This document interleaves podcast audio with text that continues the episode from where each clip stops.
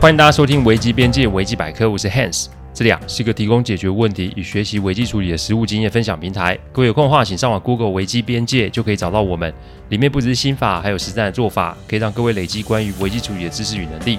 当然，如果眼前真有问题无法处理，也欢迎各位用信件与我们联络，我们也会提供顾问式的服务。开始之前，为了怕有些听众不理解甚至是误会，我们会在主题分享之前带这一段，让新的听众们知道我们做 Podcast 的流程。其实我们分享的每个个案都是经由向客户及案件当事人取得授权之后，才作为分享主题。再就是每个个案都有授权文件，内容也有经过一定程度的修改。录完后会先给客户及当事人听过，待他们觉得没有问题，再交由后置。这是每一集制作的程序。还希望各位啊，在推荐维基百科之余啊，也可以顺带跟亲朋好友们说明制作过程，好让他们可以安心。话不多说，我们进入今天的主题。上周我们把网站的音频及影片呢都做了明显的分类，因为有些听众反映说他们回去找其他的音频或影片没有分类，所以无从下手。真心为真心啊，为这些不便向各位致歉。所以现在开始不会有这种困扰喽。欢迎各位有任何的问题都可以跟我们反映，我们的团队会在最快的时间内解决各位的困扰。客户服务其实也是一种危机处理。有人一直对我们的工作很是好奇，所以建议各位来问问题的时候可以换个问法。应该是问这个问题你们解决过吗？而不是问，哎，你们有什么问题是不能解决的？这样子范围啊，可以限缩比较好，可以找到解答的方式。我们不是什么神通广大的秘密单位，我们只是提供比较个人及特殊的服务罢了。今天哦，我们来讲讲 Becky 的故事哦。他的父母是我客户的好友。话说几年前接到客户的电话，我也傻了，因为这个工作的要求是，我要让他们的女儿可以嫁得出去。我还记得那个时候，心中浮起了一个问题是：哎，我们什么时候也跨足婚姻介绍啊？但呢、我还是依约至会议的地点。等我到的时候，我就知道这个委托其实没有想象中的这么简单。Becky 身高一百六十七公分，体重九十五公斤。我先说，目前的 Becky 已经是五十一公斤的妈妈哦。他那天听完我录完的音频啊，最想要的就是我把他这段的心路历程给分享出来。因为体重会这么重，要么是天生，不然就是后天造成。天生其实可以有很多的治疗方案可以减下来，但如果是后天的话，心理因素其实才是重点中的重点。我只能说这个个案啊，呃，也让我开始研究及阅读大量的心理相关书籍，因为我有通晓人性，我们才会有办法真正的帮到当事人及客户。话不多说，我来分享这个可歌可泣的个案。可歌可泣这四个字是 Becky 要求加上去的哦，跟我无关哦。我们开会的地方其实也没什么限制性，只要客户端觉得可以接受，我都可以。但如果我判断会有问题的话，才会再做讨论。那天去的地方是 Becky 的家里，一进家门我就感觉 Becky 的家庭是不错的，家庭成员只有五个人，但却配有三名佣人、一名管家、一名煮饭打扫，还有一名司机。光是人事成本，各位可以算算，这绝对是不便宜哦。客户的夫妇朋友待人非常的客气，简单的寒暄之后啊，就对方直接告诉我。希望我可以帮他们小女儿找门好的婚事，意思就是要相亲的意思哦。我们的工作只要是不违法，其实都是可以承接的。但重点是我们一定要见到当事人与了解当事人的意愿才可以，尤其是这种父母替子女片面做决定的案子。所以我很谨慎的与他们互动，一是不拉高他们的期待，二也是为我后来万一真的要处理案子来预留一些空间。各位可以想哦，有钱的家庭怎么会没有人来说媒？再就是为什么要指明我来处理呢？这要么就是当事人有问题，不然就是有其他我不知道的状况。所以呢，我便接着说，我要见一下当事人，询问他个人有什么想法，确认如果他还是想要嫁出去的话，那我就会结案处理哦。只见那对夫妇啊，面有难色的对看了一眼，这个动作无疑让我的心里面震了一下，因为可见我前面的推测有部分的是正确的哦。不过既然来啦，那就看看是什么状况再说吧。接着我便看见了 Becky。在处理个案的时候，为了避免刺激人，我一向都是没有什么表情。所以看见 Becky 的时候，我先是站了起来，然后伸出我的手，微笑的向她致意。各位千万要记得这个小动作，因为人的表情往往是无意识的。所以万一我的表情是震惊及疑虑的话，那无论后面再怎么说，都不会得到当事人全面的配合。相反的，如果我们的反应很平静，反倒会拉近与当事人之间的距离。所以当 Becky 看到我的表现之后，反而觉得很奇怪，因为她的体型与外貌真的是。有些特殊哦，一般人看到都不免侧目，会多看几眼。他的脸上有很复杂的表情，那是一种既难堪又迟疑的表情。我笑笑请他坐下，然后我就跟他话家常，这样这样子，我就比请他的父母先行离开，给我一给我们一些空间。因为就像我说的，既然这个工作是要帮他找到另一半，那我也先必须理解当事人的意愿。我们的工作有其特殊性，不是把问题处理完后就可以收钱，然后拍拍屁股走人。我们做的会影响到当事人的人生，所以情愿接案前问细一点，也不可以因为想要贪快，然后牺牲了案件当事人的利益。相亲及家人是你要的吗？我第一句话就丢出这个问题。首先，Becky 并没有说话。各位可以想想，一个女孩子既然要父母出手找人来帮她处理他的亲事，其实这对当事人来说啊，不是难堪，那又会是什么呢？再就是因为他的身材真的是非常壮硕，这要说对婚事没有困扰，是无疑是自己骗自己啊。所以有没有可能这个相亲结婚并不是他的想法？有没有可能是父母的一厢情愿？或者是有没有可能是因为父母觉得自己的女儿真的条件不佳，所以出此下策呢？我心里面有很多的疑问，但这些疑问还是得要 Becky 亲自解答才行。呃，我爸妈觉得，当我听到这六个字的时候，其实我答案已经出来了。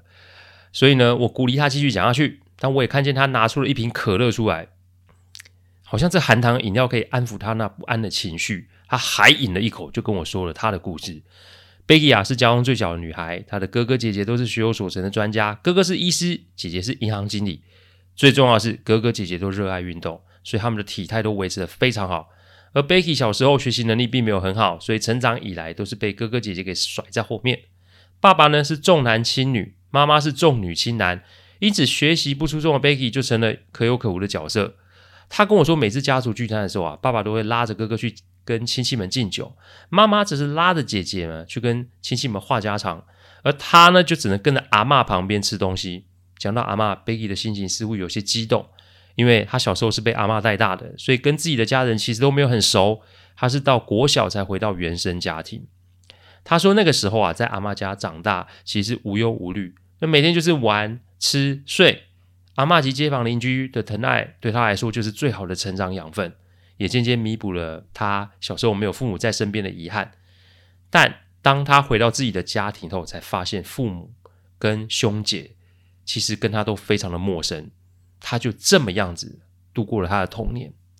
阿玛斯他在国三的时候过世，从那个时候他便觉得自己就是一个人，所以呢，他在学校就更加的沉默，在家里就更加的无声。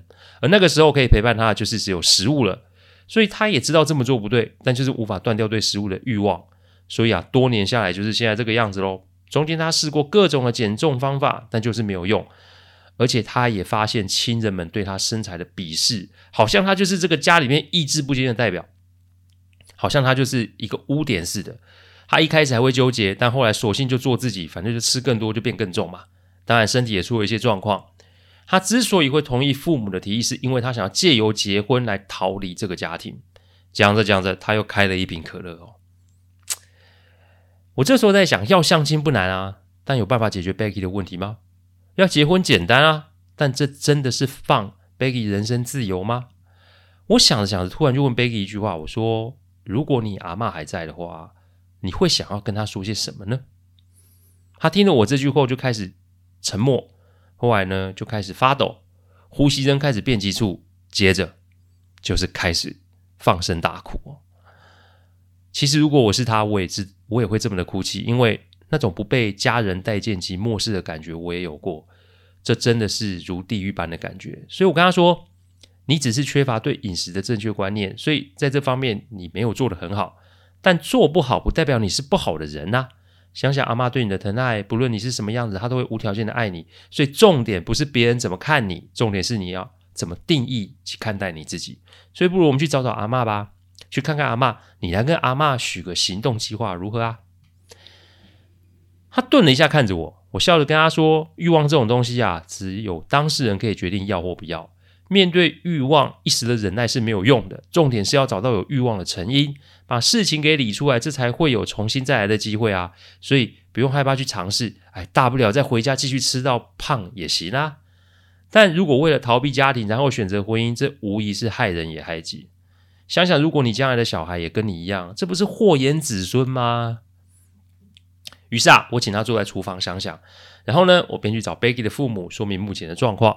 我的工作是找到问题，并且给予分析。我的工作从来不是随着客户的意思想怎么干就怎么干。只见我讲完所有的事情之后啊，这对夫妻好像是被雷打到一样的不发一语。我接着啊，就是提出我的建议及方案。以下就是我建议的步骤。第一个步骤，我们要找到让 Becky 付诸行动的动机。眼下来说啊，父母长期的忽视是导致 Becky 身心失衡的原因。所以这个时候要父母主动说些鼓励人心或是温情喊话，那无疑就是浪费时间。所以我必须带着 Becky 去找到心目中的那个人。那个人其实就是阿嬷。因此带他去看看阿嬷，有助于让 Becky 找到行动的动机。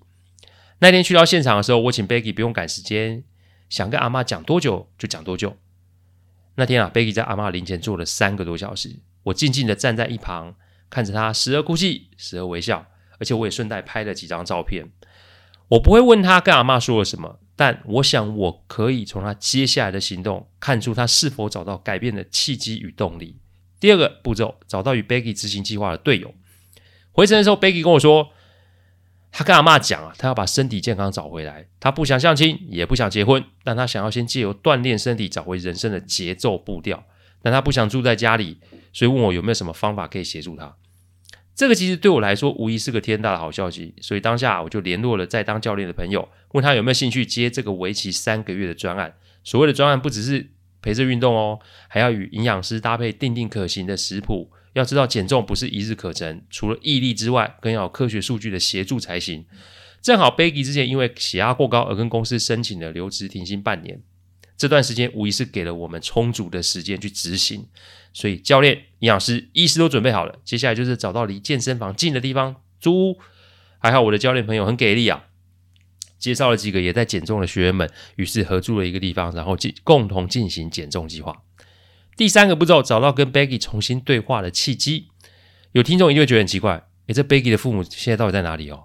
怎么都还没到他们出场的时间呢？要知道，亲情的修补是大工程，无论是顺其自然还是刻意安排，都少不了时机的拿捏。这一个拿捏不好，就会容易擦枪走火。所以啊，我请父母在 Becky 表达他的意愿时，只要给予支持与祝福，不要多说什么，用行动让女儿感受到他们的改变。用打气来拉近彼此的距离。我提醒两老，这不是在赶火车，所以一切都要慢慢的来，不要因为想要弥补，然后就忽视了其他两个孩子的感受，也不要想着急于安排，然后又过度干涉 Becky 的目标。运动健身本来就不是什么轻松的事，所以中间的挫折及低潮都是会发生的。但请两老使用定期的电话来建立互动即可，从第一个月的一周一次电话到第三个月的一周两到三次的来电，就可以明显感受到关系的改善。有队友的支持，再加上亲情的助攻，Becky 的健身计划有了很明显的进展。第四个步骤，找到给 Becky 人生方向的方法。但好景不长，第三个月的时候，Becky 的脚受了伤，这个伤需要休两周的休养时间。这个时间如果没有守住饮食的纪律，便很快就会容易复胖。所以我就建议 Becky，你不如回家休息，一是看看父母二啊，也是让自己从每天高压的环境中转换一下。他的爸妈很是紧张，因为他们不知道怎么跟女儿互动。我只笑笑的安抚他们说：“哎，就是多鼓励，莫批评，陪着他吃健康餐，带着他去看阿嬷，一切顺其自然就好。他们不步步进逼，这个家里的氛围自然就轻松许多。所以在这两个星期的过程中，Becky 便说出他想要当健身教练的想法，因为他有兴趣。重点，他也是希望透过这个方式可以帮助更多的人。”他的爸爸妈妈虽然不懂那是什么行业，但还好他们有记得我的提醒，只说他们会支持。而且如果他真的成为合格的教练，他们会成为他们女儿的前两个学生。这个约定在两年后就真的实现了。我永远记得那一天，我看着 Becky 的父母啊，被 Becky 操到坐在地上站不起来的样子，我真心怀疑他是想要公报私仇。但接下来，他的哥哥姐姐也成为他的学生，再来就是家族的长辈们也成为了他的学生。只能说他的人生有了一个彻底的转变。三年后，Becky 在自己的婚礼上公开了一张当时我拍的照片，还记得吗？这个照片是当时我带他去找阿嬷时拍的照片。他在那个时候摸着阿嬷的照片，说自己有多么的想念她。当然，这个照片出来的时候啊，其实是非常的催泪。他感性的说：“谢谢阿嬷，让我在这个过程中与家人重聚，与这个人世重聚。我会记得阿嬷说的：‘我是一个特别的孩子。’”我会好好照顾自己，我会好好照顾家庭，当然我会好好的操练我的家人学们哦。那天婚礼结束哦，Becky 坚持要我坐下，因为她竟然要跟我奉茶。其实我真的是被吓到，因为再怎么说我们都是平辈，虽然我大了他十二岁，但是在他跟他父母及他亲人的坚持下，我真的喝下了人生第一杯长辈茶。他看着我说：“谢谢大哥给我新的人生，谢谢你没有放弃我，谢谢你一直照看着我。”这番话连我这个身经百战的人都不禁红了眼眶。我想这个时候他的人生应该是没有太大的问题了。我也算是真正完成了这个案子。人生有很多的苦难与磨练，我们的长辈其实他也没有太多的育儿经验，所以难免会用世俗的标准来要求孩子。但他们想的其实跟孩子要的都不尽相同，所以千万不要用世俗的标准来框住自己，甚至是嫌弃自己哦。如果你有类似的问题，请记得以下几个提醒：第一个提醒，世上只有一个你，所以不用跟谁比；第二个提醒，人的好坏是一时，不要以为是一世；第三个提醒，亲人不是不爱你，只是他们也不懂；第四个提醒，只有自己定义你，只有自己拉住。感谢各位聆听，听完之后如果有任何的意见，请上我们的网站危机边界留言。我们预计每周一中午会上架一个 podcast 主题分享，各位有任何想听的主题，也都可以透过留言给我们知道。另外欢迎各位于今晚十点加入 Clubhouse 深夜危机现场的现场提问与讨论哦。我们下周再见，拜拜。